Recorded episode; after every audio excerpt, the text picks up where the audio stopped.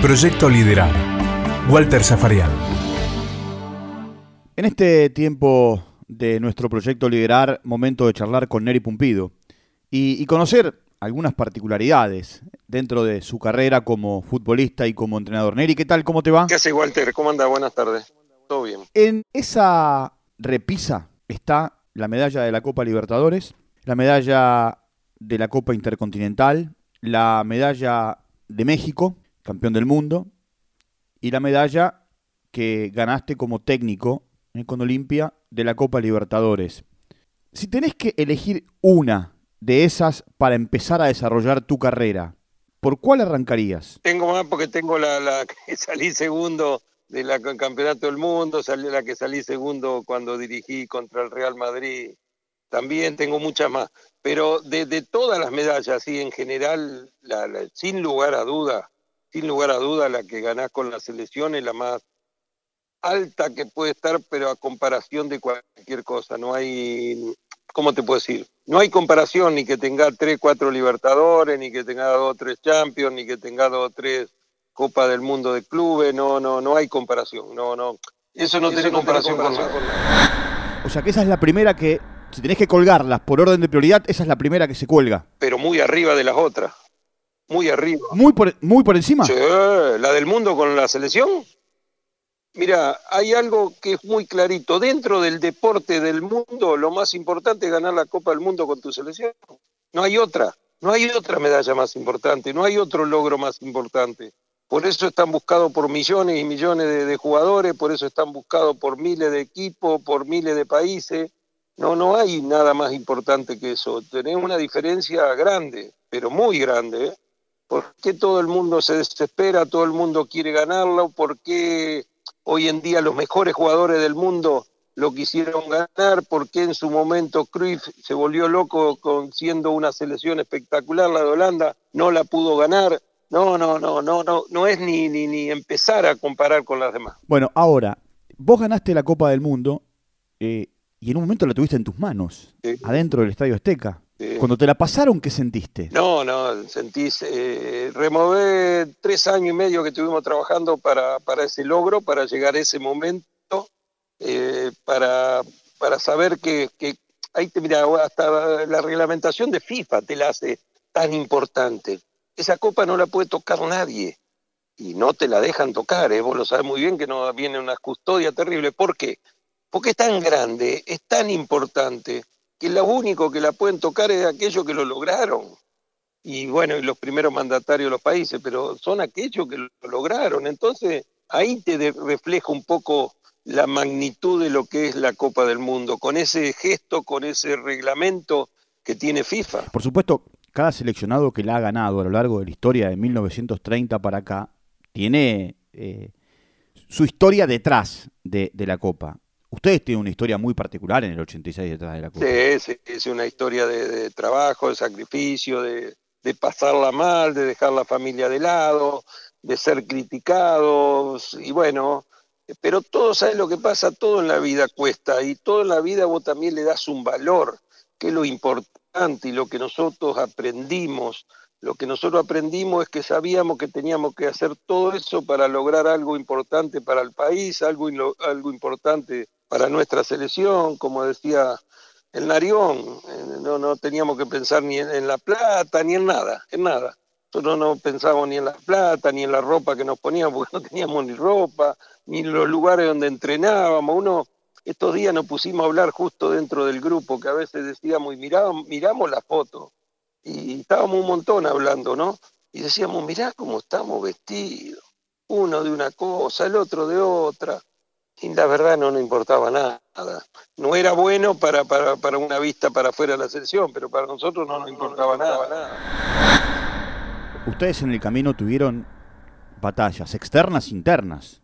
Cuando digo batallas, me refiero a situaciones que tuvieron que sortear, obstáculos que tuvieron que sortear. Y todo eso nos hizo fuerte. Todo eso los hizo fuerte. Por supuesto, por supuesto. Por eso el día de hoy seguimos tan, tan unidos y por algo se logró eso. Hoy lo estamos demostrando después de 37 años, no 34. Yo hablo 37 porque lo nuestro empezó en el 83. En enero del 83 empezó nosotros. Entonces, eh, ya cumplimos, mejor dicho. Entonces eso es lo que, lo que nos lleva a, estar como estamos, por todo lo que, lo que hicimos y por, por porque eh, tomamos un sentido de pertenencia tan grande, tan grande hacia la selección que, bueno, después sirvió para, para que el grupo, el grupo, siempre poner el grupo por delante y, lograr lo que logramos, ¿no? ¿En qué momento te diste cuenta que ibas a ser el arquero titular? Porque hasta, hasta el partido con Perú, el que atajaba era Filiol. Sí, sí, pero después pasó mucho tiempo ese, después de ese partido con Filiol. Ya dos o tres meses antes ya Filiol no estuvo más, no lo citaron más y ahí bueno empezamos una puja un poquito con, con Luis, con Isla y bueno después faltando dos semanas ahí ya Carlos se decidió por porque que comenzaba el mundial era yo, ¿no? Bueno, y ahí tenés otra situación dentro de tus emociones, ¿no? Con, con el seleccionado. Porque vos habías ido al 82 ¿eh? para, para ser parte de una lista. Eh, te había tocado jugar poco eh, en el tiempo ese del 83 hasta el partido con Perú, y te daban la chance de arrancar jugando la Copa del Mundo. Y eso, eso lo, lo, lo, que nos pasó a varios, porque no a mí solo, a varios les pasó porque debutábamos como titular en una Copa del Mundo, por más que lo del 82 para mí fue extraordinario, el resultado no fue bueno, pero para mí fue extraordinario, que me haya llevado la selección a campeona del mundo del 78, porque estaban todos los del 78 a un mundial, para mí fue algo bárbaro, por eso en ese momento también agradecido totalmente a Menotti y a ese grupo que me recibió de mil maravillas. Entonces eso me dio una experiencia como para ya estar un poco encarando esto de, la titularidad y del Mundial de otra forma, ¿no? A mí me sirvió mucho. No te voy a preguntar qué pasó en la famosa reunión, porque ustedes la tienen blindada treinta y pico años después, y, y nadie dice ni nadie cuenta. ¿Pero tan fuerte fue? Fueron dos reuniones, fue una en Colombia y otra en México. Que, que, que bueno, eso es lo, lo, que hay que hacer. Cuando eh, algo normal, no tampoco no pasó nada de otro mundo, simplemente eh, con jugadores de mucha personalidad, con jugadores que se tenían que decir cosas de frente, se dijeron como corresponde. Y de ahí salió, salimos todos tomados de la mano como para luchar cada partido y poder eh, llegar a lograr el mundial, como se logró después muchas veces son situaciones o actos que después te, te cambian el rumbo, te cambian el rumbo y ese, esa reunión sin lugar a duda cambió el rumbo nuestro como para, para mejor, ¿no? Pero siempre cuando las cosas se dicen de frente, encerradas en una pieza, es lo más correcto y lo mejor. No hay que dejarlo ahí todos los rumores, pues uno después lo aprendió con el tiempo y cuando fue técnico, yo nunca dejaba que dos jugadores tal vez estén distanciados agarraba, lo encerraba en una pieza y le decía, o salen abrazados o salen cagándose la trompada, no hay tiempo medio, yo no lo entiendo, que a veces esa, diferencia que puede haber se arregla muy fácil, no es tan difícil. Y eso es lo que se arregló en esa reunión. Borghi me decía hace eh, días charlando eh, para este mismo espacio que cuando lo fueron a despedir, la abuela de él le dijo, eh, suerte, no creo que ganen. ¿A vos te pasó lo mismo? No, no, no, no. Primeramente, bueno, nos fuimos muy poco, muy poca gente a despedirnos. Y después creo que, nosotros íbamos con la fe de, creer que, íbamos a hacer un buen papel. No, no es que fuimos pensando que ya íbamos a salir campeón del mundo. No, está bien, por supuesto. Digamos, en la cabeza de ustedes estaba avanzar, avanzar, avanzar. En ese momento eran pocos en la Argentina los que creían en el seleccionado. Inclusive, inclusive, hasta en un momento ustedes debieron salir de la Argentina porque lo que pedían era la cabeza de Carlos. Sí, ese, fue el momento más difícil que fue pedido ya de, la gobernación. Yo creo, que ahí sí, creo que uh, Grondona bancó bien la parada, como también nosotros bancamos plenamente el trabajo que había hecho Carlos durante tres años. Por suerte después no solo lo pudimos demostrar, porque muchas veces los jugadores eh, no tienen que demostrarlo hablando o con actitudes este, que decir, no, yo te banco, yo te banco. No, los jugadores tienen que bancar al técnico adentro de la cancha, como nosotros después lo bancamos a Carlos. Eso son lo fundamental cuando los jugadores en un plantel puedan dudar de un técnico. Hay que bancarlo adentro de la cancha, porque después tarde, después de los lamentos llegan tarde. Y eso es lo que hicimos nosotros, bancarlo dentro de la cancha. A la isla no te tocó ir a vivir, pero sí ir de, de visita Contémosle a la gente lo que, lo que era la isla. Sí, en, sí. En, el, en el complejo Siempre, de la siempre América. iba. La isla era un lugar que había un quincho lejos, a casi 100 metros del complejo, donde se armaron cuatro habitaciones y donde estaban varios muchachos. Estaba Valdano, estaba Pasarela, estaba Brón, estaba Trubiani, estaba Ruggeri, eh, estaba Almirón y bueno, no me acuerdo quién más, Bilardo también. Entonces tenían un solo baño y ellos tenían que venir a comer a, los 100 metros, ir, venir al entrenamiento, todo. Así que no había lugar para todo y se armó esa isla que muchas veces lo íbamos a visitar, ¿no? Aparte cuentan quienes estuvieron allí que Valdano llegó como eh, un gentleman que es, eh, con sus trajes, con sus libros, Con y no tenía donde poner nada. No, era un lugar muy, muy, muy chico. Pero bueno, eso es lo que uno ve. La- ayer también que estaban pasando, veía, y justo una de, eh, de mis hijas, la más grande, me pregunta, ¿ustedes estaban concentrados ahí? Sí, ahí estábamos concentrados porque veía los ladrillos, los lugares chiquitos. Le digo, ahí estábamos, no nos importaba nada. ¿Qué querés? Era, era el, el anhelo de jugar el mundial, a nosotros no nos interesaba nada. Simplemente disfrutar el momento del mundial y jugar los partidos. Neri, eh, el partido con Corea fue bravísimo. ¿Cómo le pegaron a Diego ese día? eh? Eh, fue bravo, fue bravo. Es que eh, todo uno se va acordando también, y mucho más en este mes, mucho más con este tema de la pandemia, que no hay tantos programas y que empiezan a pasar todo eso, a recordar muchas cosas que uno en- tal vez a veces no, no, no, no le pasaba por la mente. La verdad que fue duro, fue muy duro, muy duro las patadas. Las patadas que había en ese momento, por eso cuando uno habla de comparaciones, no se puede comparar el fútbol de antes con el de ahora. El de antes se pegaba mucho más, muchísimo, más. Argentina supera el escollo de Corea, supera el escollo de Bulgaria, de Italia, pasa a la siguiente ronda y el capricho hace que el rival sea Uruguay, que aparte tenía jugadores, más allá de lo que metían porque algunos pegaban de lo lindo, tenía jugadores que jugaban muy bien a la pelota. Jugaban bien, nos conocíamos, compañeros nuestros, ahí estaba el Tano Gutiérrez, estaba Enzo Francesco, y estaba este Alzamendi, además eh, era el rival, era el, el clásico del, del Río de la Plata y que se notaba. Eh, también estos días lo pude ver nuevamente, la verdad que nos salió un partido bueno, eh, teníamos el rival, la cancha, mirábamos el césped de la cancha, nos tapaba los botines, el césped que era duro, picaba para cualquier lado, la pelota, no era, no era fácil el, el partido. Y después en el final se levanta una tormenta de lluvia, piedra, todo. Un partido duro en todo sentido, pero por suerte lo pudimos superar y creo que bien. Creo que se anula un gol mal, que se anula un gol en segundo tiempo, se equivoca el árbitro italiano. Si no hubiéramos terminado 2 a 0, pero bueno, creo que lo superamos dentro de todo bastante bien a, a Uruguay, un, un rival difícil, ¿no? A Checho le digo siempre que la única vez que cruzó la mitad de la cancha con la pelota en el Mundial, terminó armando la jugada del gol de Pasculi. Claro, sí, así es. Un rechazo de ellos para el medio y entra justo Pedro que, que define bien. Porque Checho tenía, no digo prohibido, pero él, Brown y vos, nada, no se movía. Sí, no, no, prohibido no, pero, pero también sabes lo que pasa, Walter. Se habla tantas cosas y no se mira. Eh, justo con mi hijo también que es técnico nos pusimos a ver que pasaron el partido con Bélgica. Pasaron el partido con Bélgica. Ayer, ayer lo pasaron. Y uno no se da cuenta, hoy hablan todo, que salen jugando de atrás y que se la da al arquero y que piensa jugar. Yo creo que pateé dos veces en ese partido para arriba la pelota. Todas las pelotas eran, era la necesidad de Carlos de decir que salgamos jugando de atrás. Entonces hay que ver a veces las cosas, porque uno escucha a cada uno, que habla cada boludez, sinceramente, y lo pone en un, en un, en una situación a Carlos que no es nada que verle de la que dice. No hay que mirar, hay que mirar. Yo tenía la obligación de salir jugando todos los tiros, todos los tiros de atrás. El gol de Valdano, la doy yo con la mano a Valdano, cruza toda la cancha y termina haciendo el gol él en la final. Entonces, viste, El segundo gol.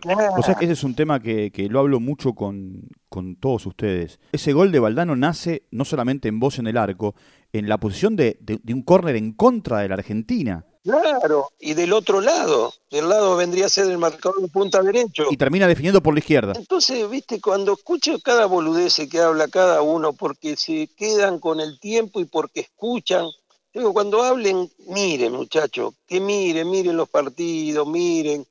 Eh, si, si tenía algo, Carlos, era eso, que tenía jugadas para salir jugando. Recuerdo una jugada que siempre la hacíamos, que era sacar a todos los defensores pensando que yo le iba a pegar y el que tenía que venir a buscar desde el medio de la cancha era Burruchaga y salía Burruchaga como un libro.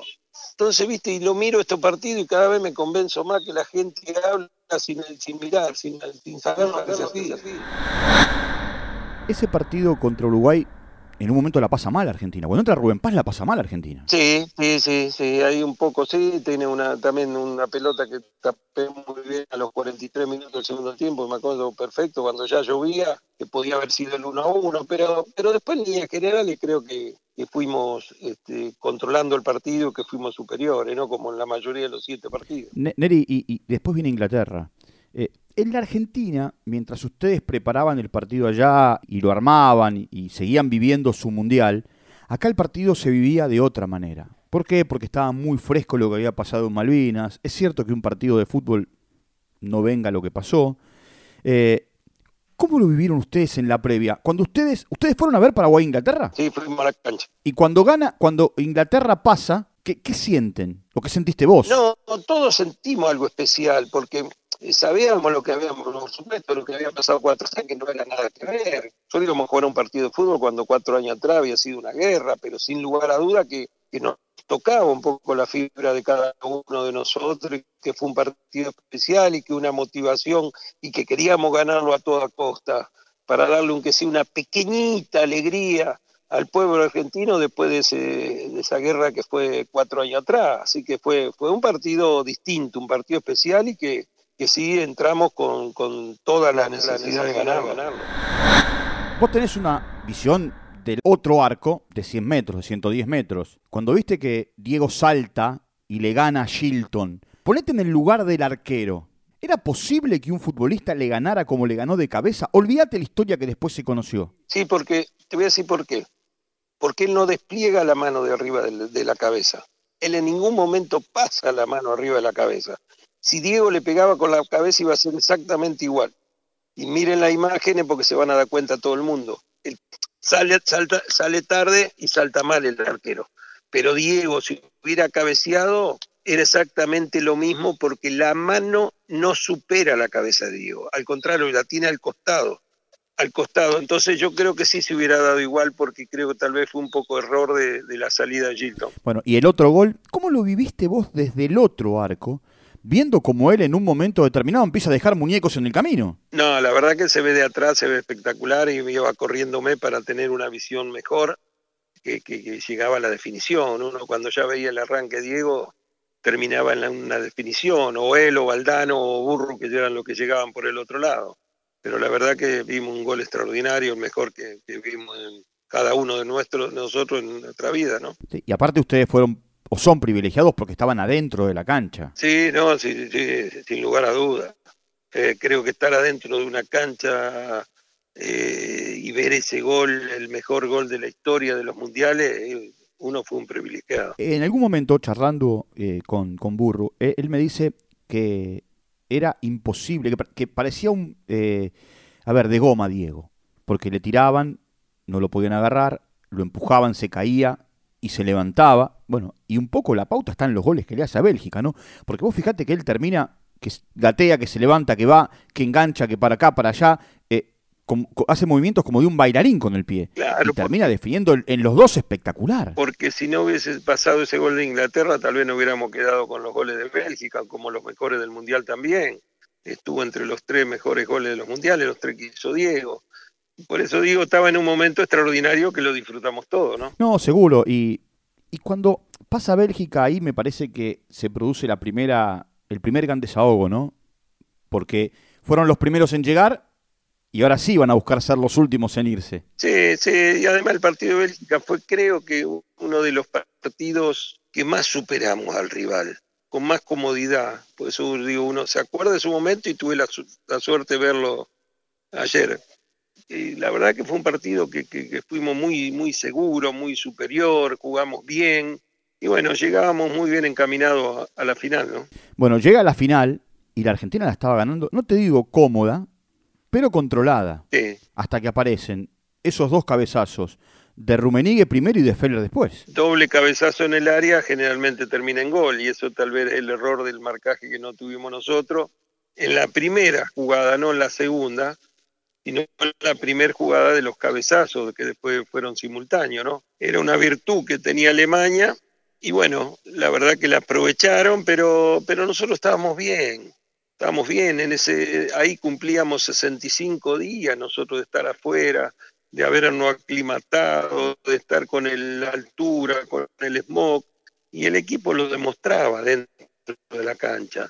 Tal así que después del 2 a 2, eh, cuando el equipo sale con todo, consigue el 3 a 2, podríamos haber hecho el 4 a 2 y ahí le cobran ese penal que, le cobran inflación afuera del área, o, y si hubiese 10 minutos más, quién sabe cómo hubiéramos terminado porque Alemania estaba muy, muy cansado. A ver, eh, Burruchaga dice siempre que él corre rápido, eh, porque aparte lo tenía Briegel, que era un toro atrás, eh, que lo corrió y termina...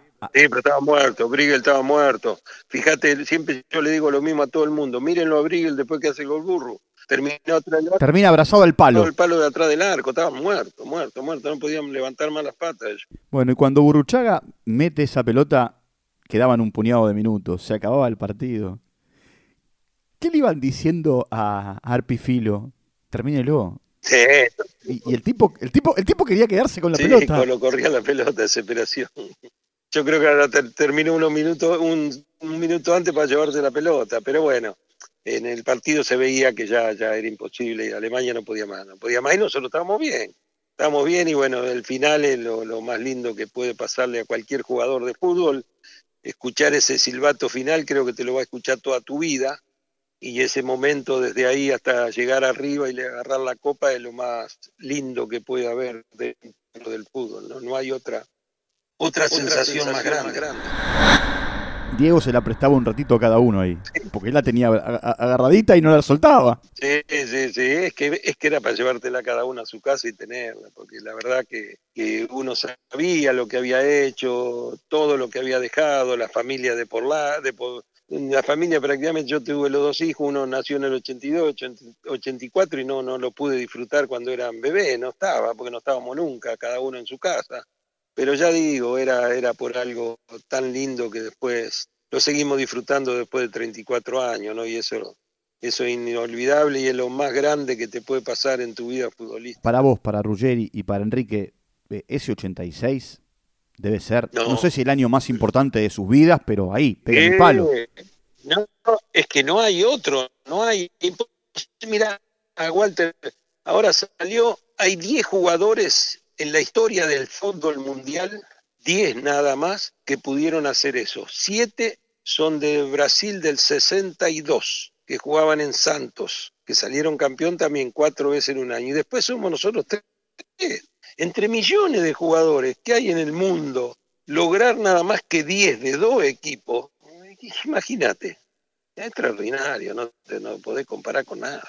Ese 86, aparte, fue mágico porque con River ganan el campeonato como lo ganan, eh, al galope, muchas fechas antes, ganan la Copa Libertadores como la ganan y terminan cerrando el año de una manera, eh, a ver, no digo eh, especial, pero sí de una manera mágica en Japón ganando la Copa, la Copa del Mundo.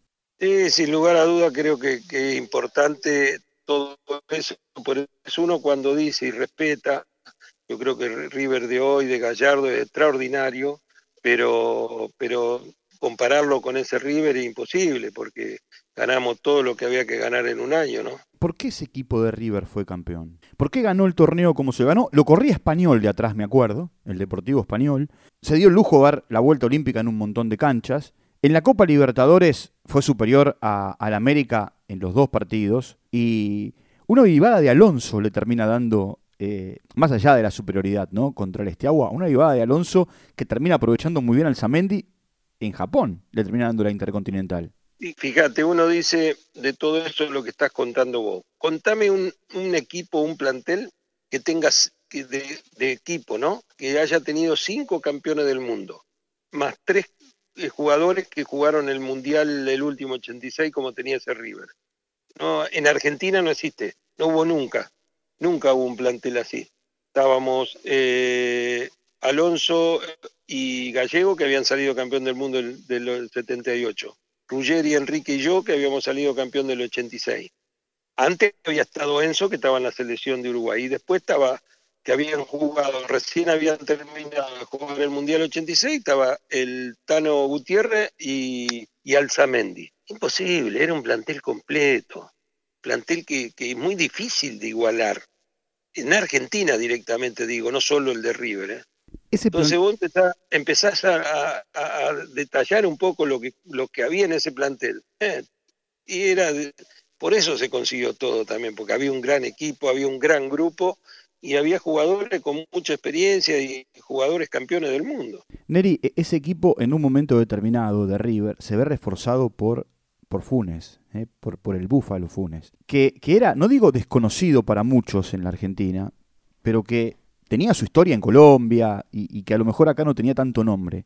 Sin embargo, para ustedes, a partir de la salida de Centurión, termina siendo muy importante Funes. Sí, porque Centurión para nosotros fue muy importante. Centurión fue el goleador del equipo de Libertadores de River.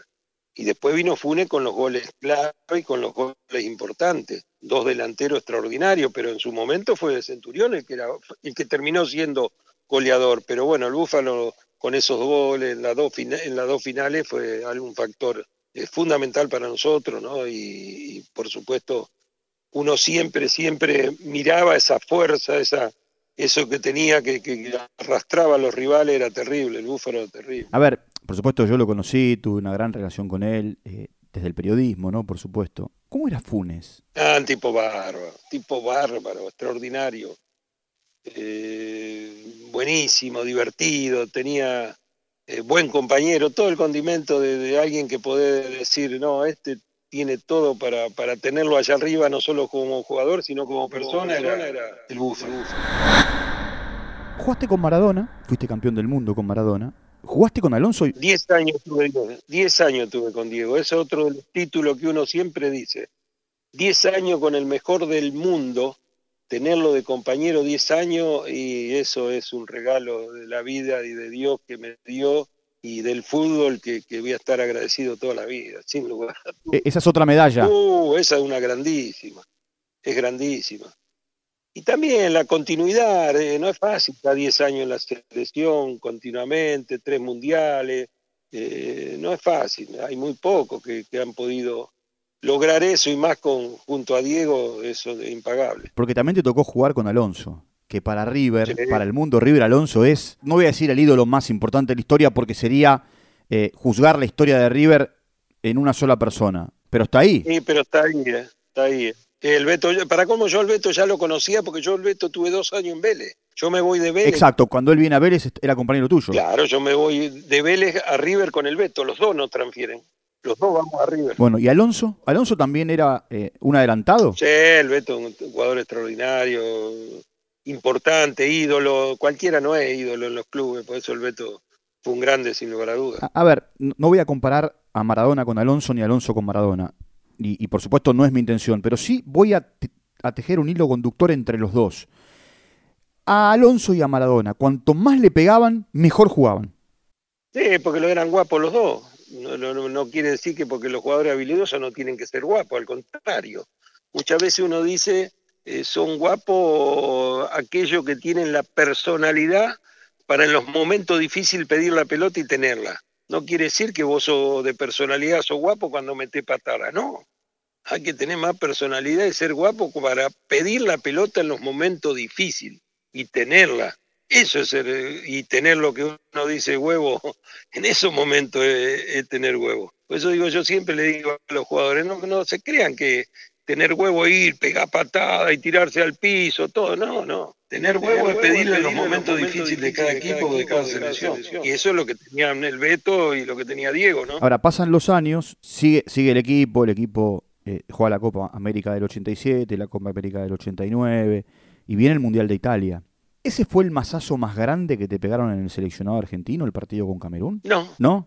¿Con cuál? Con Camerún. No, un error, un error, un error, no, no, no, no. Masazo es peor lo, de la lesión. El día, el día del partido contra la Unión Soviética. Claro, no, error, cualquiera. El tema del arquero Está bien, podés tener un error. Lo bueno es que el error ha sido en el primer partido y no en el último. Es el tema, que, que vos terminaste después jugando mundial y que lo puede tener cualquiera. Pero no, no, no, Masazo no, no, Masazo es lo otro.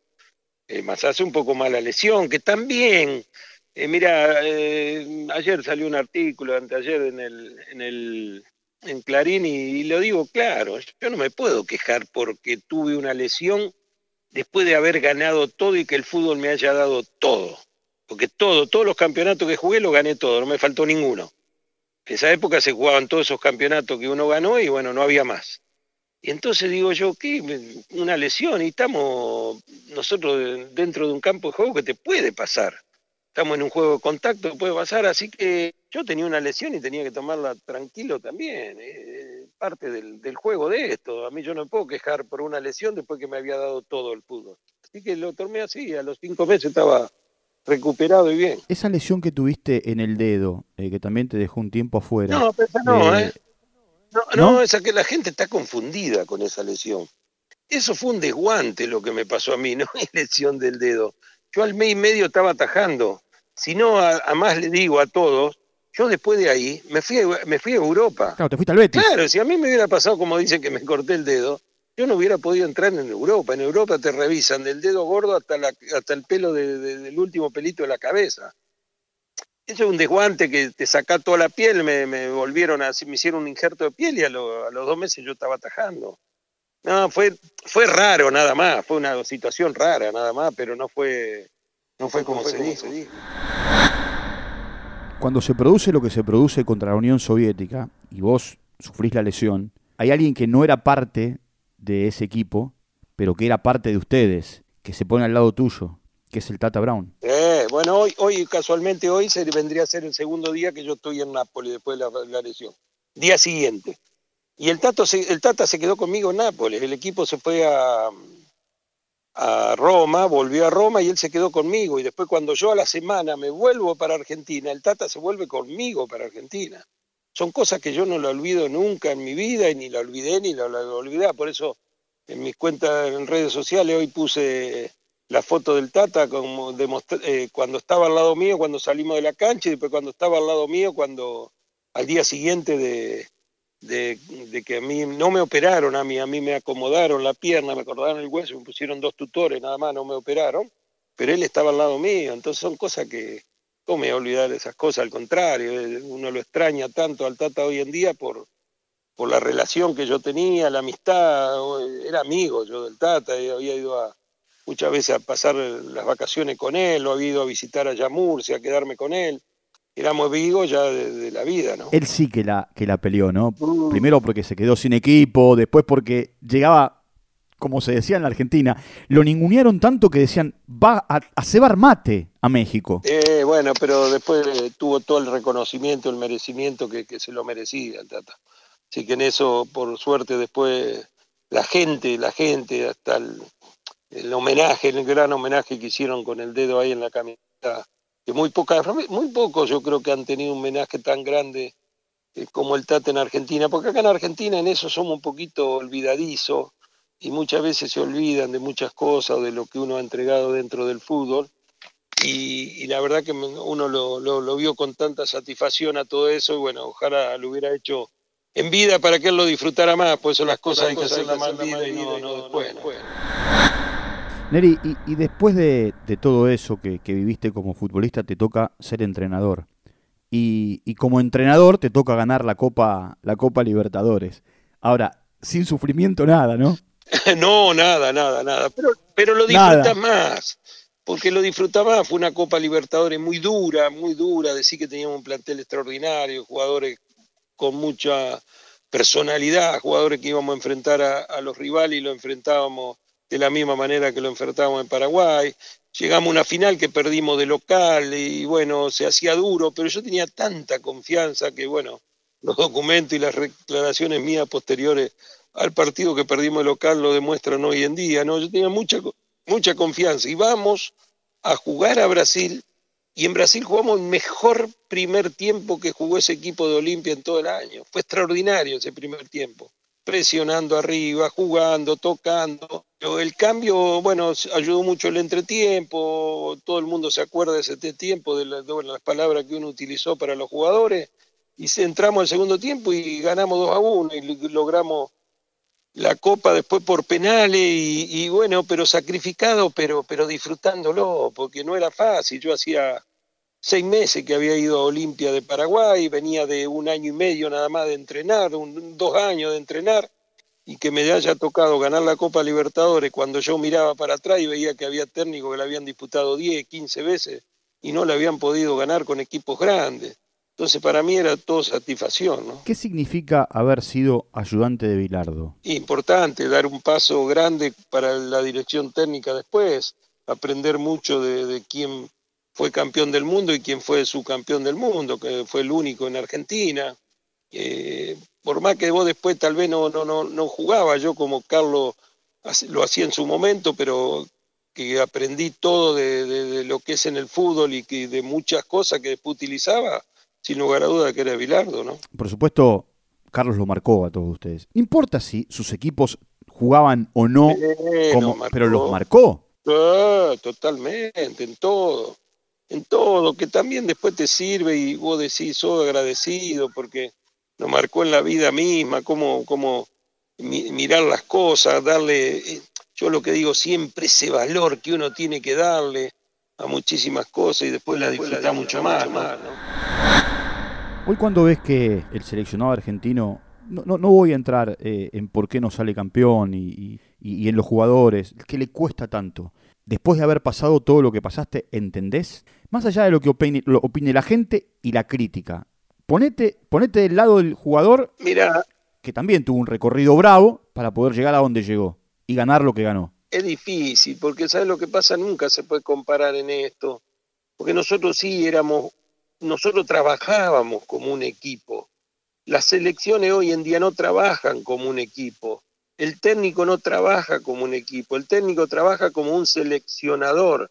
Entonces el técnico tiene que tener el ojo clínico y la vista en donde decir, puedo yo fortalecer a un equipo para que después pueda rendir adentro de una cancha. Nosotros teníamos todos los condimentos para trabajar con un equipo, para fortalecerlo este, como grupo para fortalecernos el conocimiento que nosotros tenemos de cada uno, no solo personal, sino de familia, de todo, pero porque estábamos, los 90% eran jugadores de Argentina y podíamos trabajar. Hoy no. Por eso yo hoy recalco y sinceramente, eh, yo creo que desde que empezó este Calón y yo dije, esta oportunidad tiene que aprovecharla y yo creo que está siendo inteligente y la está aprovechando. ¿Por qué? Porque creo que está dando el punto donde tiene que darle un seleccionador, que es en el grupo. El grupo uno lo ve distinto, lo ve mejor, lo ve más distendido. Todo eso se está reflejando de a poco adentro de la cancha. Y yo le tengo confianza, porque hubo una renovación que todo el mundo pedía, pero también un cambio en la formación de grupo. Y yo creo que para lograr cosas eso es fundamental tener el grupo fuerte y el grupo unido. Y creo que lo está logrando de a poquito Vuelvo al comienzo de la charla y al comienzo de las medallas. Ahí están tus nietos. Está mi nieto y mi eh, hijo, sí. Por eso, y te tenés, te tenés que sentar con tu hijo más grande, porque en definitiva, mal o bien lo vivió. Sí, lo vivió. Tenés que explicarle a tu nieto lo que significa cada medalla. Arrancamos por la del Mundial y me dijiste cómo está, lejos están las otras. Insisto, vuelvo a ese comienzo de la charla. Sí.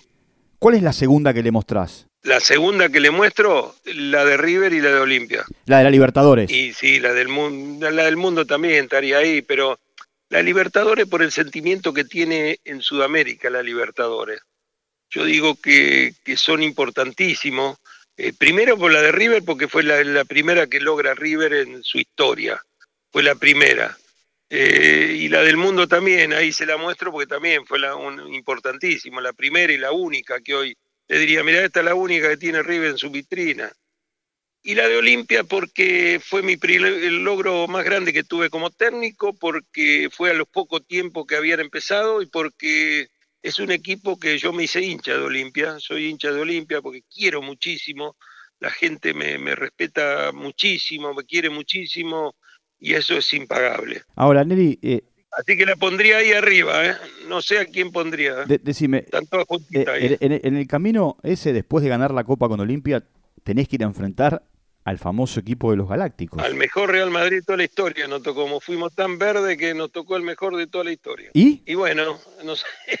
Yo me acuerdo que estaba una, un lugar antes, había una reunión antes de, los, de todos los dirigentes, de los técnicos, de los managers, y estaba manager de Valdano ahí.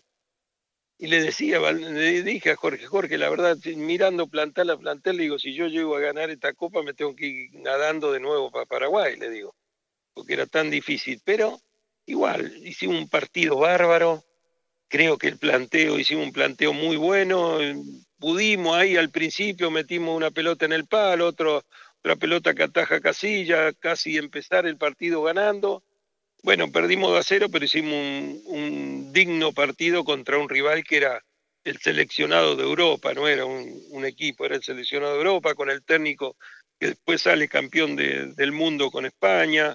Y la verdad que, nos tocó justo el año el mejor Real Madrid. No, y aparte, a ver, ese equipo se reforzaba con lo mejor, que Sidán, que Figo, que tenía Raúl, y lo mejor. me, acuerdo, me acuerdo de memoria de la formación, queda tranquilo.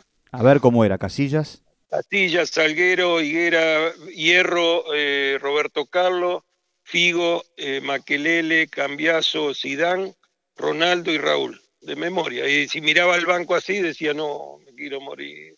Magmana, Guti, bueno, estaba Solari, bueno, del Bosque. No, decime, ¿cómo, ¿cómo le dijiste? Ahora ya pasó el tiempo, ¿no? Por supuesto, y lo, tomamos hasta con una sonrisa. Eh, cuando vos veías que estaba Ronaldo, que era imparable, ese Ronaldo, que aparte venía de ser campeón del mundo. Y Roberto Carlos, que venía de allá atrás, decía, ¿cómo lo tomo? No, no, uno trataba de bajarle un poco los decibeles del sino de que, se asombren y que miren los jugadores de enfrente como si fuesen uno también, eran unos fenómenos, pero uno le tenía que decir, muchachos, somos 11 contra 11, ¿qué va a hacer? Los dos jugamos en la misma cancha, tenemos todo lo mismo, y tratar de bajarle un poco, y no había otra, porque si vos lo agrandás demasiado al rival era peor. Entonces ganarle la espalda ahí a Roberto Carlos, que en ese sentido creo que la hicimos bien, eh, porque ahí vinieron las dos situaciones de gol nuestro y buscar eh, contrarrestar el mediocampo de ellos y el arranque de Ronaldo. Y bueno, dentro de todo lo hicimos bastante bien porque nosotros tampoco no éramos el mismo equipo de la Libertadores. Tuvimos lesionado a varios jugadores, tal y así que yo lo tuve que usar a Julio César Cáceres, que todo el mundo lo conoce, jugó en River y en Boca, lo tuve que usar de mediocampista él era defensor y lo tuve que usar de mediocampista porque no tenía más jugadores. Entonces, para nosotros fue un partido muy digno. En el final, Neri, agradeciéndote, eh, ¿el carné está guardado, archivado y el traje colgado o vas a volver a dirigir? No, no, estoy esperando que... ¿Sabes lo que pasa, Walter? Bueno, usted me conoce. Yo no voy a andar golpeando puertas ni llamando a alguien para que me venga a dirigir. Yo te hice un trabajo muy bueno en todos los lugares donde fui, algunos con éxito, otros no tanto éxito, pero siempre dejé algo en los clubes, siempre dejé algo. Porque a mí me gusta pasar por los clubes y dejar algo, que es a veces o formar jugadores o hacer debutar muchos jugadores, como hice en todo lado, en especial en Newell, uno de los que más hice debutar, y en Unión. Pero, viste, sí, estoy, al contrario, tengo mucha más sabiduría que hace tres años cuando dejé de equipo, que me seguí preparando pero no voy a andar golpeando puertas, ni, levantando un teléfono para llamarlo.